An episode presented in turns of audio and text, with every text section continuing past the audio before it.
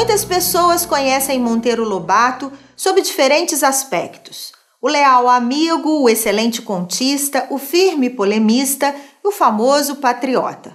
Entretanto, sob o prisma espiritualista, pouquíssimas são as pessoas que guardam informações sobre isto e até duvidam de sua conversão ao espiritismo.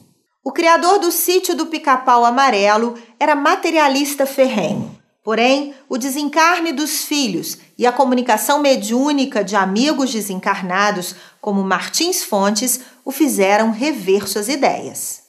Desde então, o grande escritor passou a estudar o Espiritismo e a realizar sessões mediúnicas, cujas atas ainda existem e constatam a profunda pesquisa que Lobato fez da eternidade do espírito. E se ainda resta dúvida, é só conhecer suas últimas palavras à sua amiga Maria José Sete Ribas. Minha filha, amanhã ou depois, se vir no jornal que eu morri, você não vai chorar. Sabe bem que não morremos. E esta foi apenas uma de minhas passagens sobre a terra. Somos imortais.